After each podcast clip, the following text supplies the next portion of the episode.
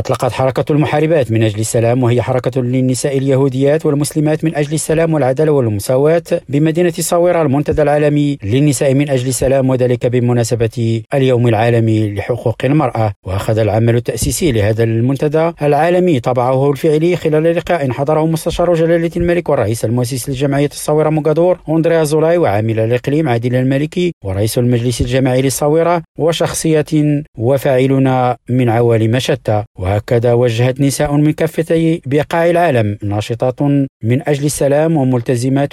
أيضا بالعدالة والحرية رسالة مشتركة إلى العالم هي بمثابة نداء للسلام وقدمت 12 من النشطات والمناضلات يمثلن المغرب وفلسطين ورواندا والسنغال وليبيريا وإسرائيل شهادات آسرة شاركن فيها تجاربهن وأعمالهن ومبادراتهن لصالح السلام محمد كورسي ريم راديو مراكش